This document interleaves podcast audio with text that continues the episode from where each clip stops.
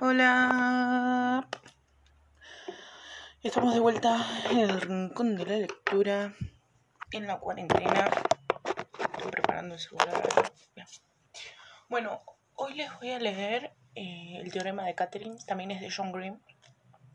Lo más seguro es que siempre van a. O sea, estos voy a seguir leyendo porque es un autor que me gusta mucho. Em, así que nada, voy a empezar por el primer capítulo y nada, y espero que les guste. Y espero no tragarme tampoco, pues soy un desastre. Bien, empiezo. Está lloviendo, hermoso. Bueno, ahí va. A la mañana siguiente de que se graduara en el instituto y por decimonovena vez lo dejara una chica llamada Catherine, el famoso niño prodigio Colin Singleton se dio un baño. Colin siempre había preferido los baños.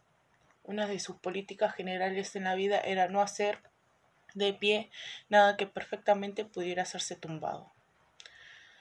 Se metió en la bañera en cuanto el agua empezó a salir caliente. Se sentó y observó con una extraña mirada vaga cómo el agua iba sumergiendo su cuerpo. El agua le, le, subió despacio por las piernas, que había cruzado y doblado en la bañera. Admitió, aunque con cierta reticencia, que era demasiado alto y demasiado grande para aquella bañera. Parecía una persona ya crecidita jugando a ser niño. Mientras el agua empezaba a cubrirle el estómago, plano pero sin músculos, pensó en Arquímedes. Cuando Colin tenía unos cuatro años, leyó un libro sobre Arquímedes, el filósofo griego que descubrió que podía medirse el volumen por el desplazamiento del agua, del agua cuando se sentaba en la bañera. Al parecer, después de hacer este descubrimiento, Arquímedes gritó Eureka y salió. Y salió corriendo, desnudo por las calles. El libro decía que muchos descubrimientos importantes tenían un momento Eureka, y ya entonces Colin sintió grandes deseos de hacer importantes descubrimientos. Así que, en cuanto su madre volvió a casa aquella noche, le preguntó por el asunto. Mamá, ¿tendré alguna vez un momento Eureka? Cariño, ¿qué te pasa? Le preguntó su madre cogiéndole de la mano.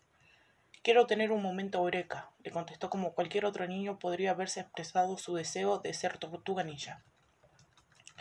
Su madre le acarició la mejilla con el dorso de la mano y sonrió con la cara tan cerca de él que le llegó el olor a café y a maquillaje. Pues claro, Collins, claro que lo tendrás, pero las madres mienten, les va incluido en el sueldo. Colin respiró profundamente. Se deslizó y metió la cabeza en el agua.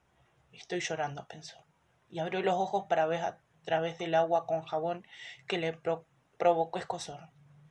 Me siento como si estuviera llorando, así que debo estar llorando, pero es imposible saberlo porque estoy debajo del agua. Sin embargo, no estaba llorando.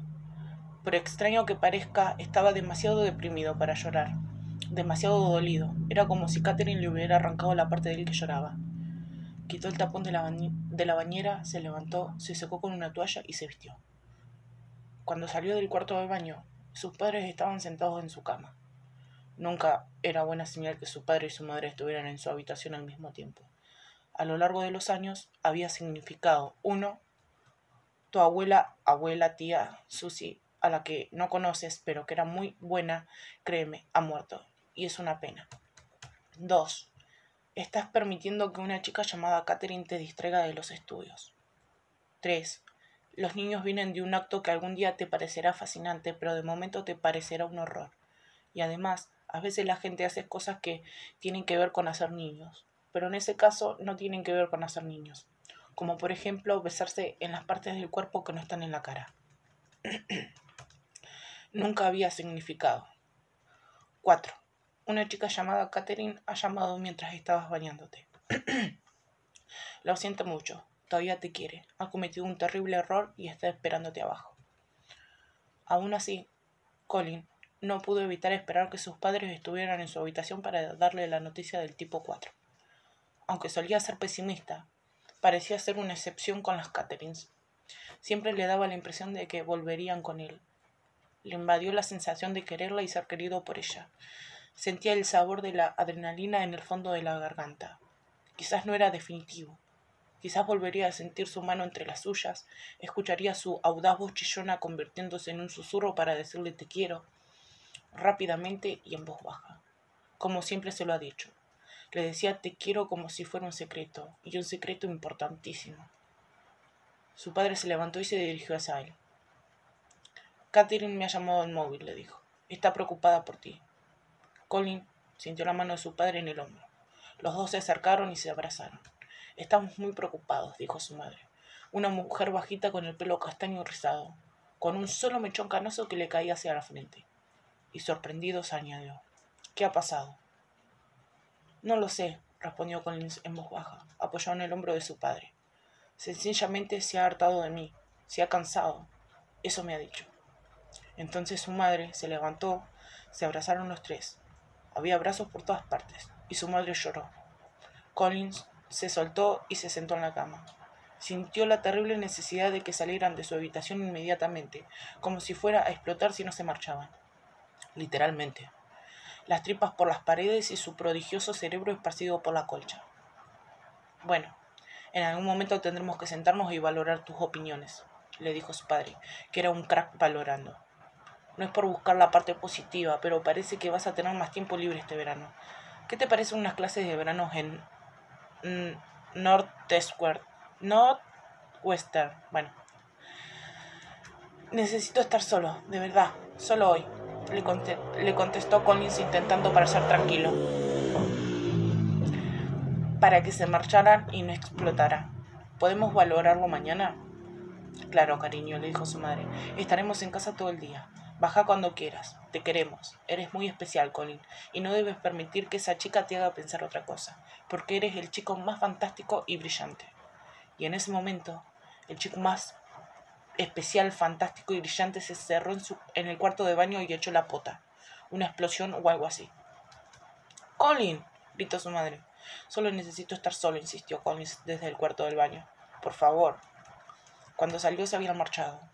Durante las siguientes 14 horas, sin hacer pausas para comer, beber o volver a vomitar, Colin leyó y releyó su anuario escolar, que había recibido solo cuatro días. Aparte de las cosas que suele incluir un anuario, contenía 72 firmas.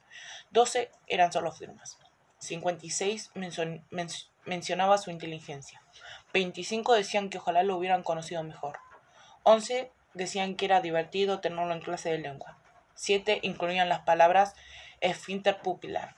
Y sorprendentemente, 17 terminaban diciendo, sigue siendo tan guay. Colin Singleton podía ser tan guay como una ballena azul podría ser delgada o como Bangladesh podría ser rico. Seguramente aquellas 17 personas estaban de broma. Le dio varias vueltas al asunto y se planteó cómo era posible que a 25 compañeros de las clases, algunos de ellos compañeros suyos desde hacía 12 años, le hubiera gustado conocerlo mejor, como si no hubiera tenido ocasión. Pero la mayor parte de las 14 horas leyó y releyó la dedicatoria de Catherine 19. Col.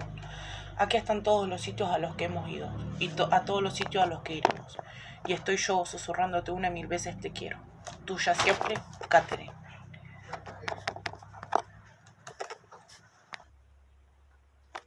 Al final, la cama le pareció demasiado cómoda para su estado de ánimo, así que se tumbó de espaldas en la moqueta con las piernas extendidas. Empezó a combinar las letras de tuya siempre hasta que encontró una combinación que le gustó, irme y puteas. Y allí se quedó, puteado, y repitiendo mentalmente la nota, que ya se sabía de memoria y quería llorar. Pero solo sentía dolor en el plexo solar. Falta algo para llorar. Llorar es tu más lágrimas pero la sensación de Colin era la contraria a la de llorar. Era tu menos algo. Siguió pensando en una sola palabra, siempre, y sintió el ardiente dolor justo debajo de la caja torácica. Dolía como la peor patada en el culo que le hubieran dado en su vida y le habían dado muchas. Bien. Este fue el capítulo. Vos sabés que me estaba dando cuenta que no me había presentado. Yo soy Alison. Se presentado después. Qué desastre. Eh, bueno, nada. Eso fue todo por hoy. Disculpen los ruidos, las trabas. Disculpen todo. Soy un desastre. Eh, y nada. Eso. Me voy. Hasta luego.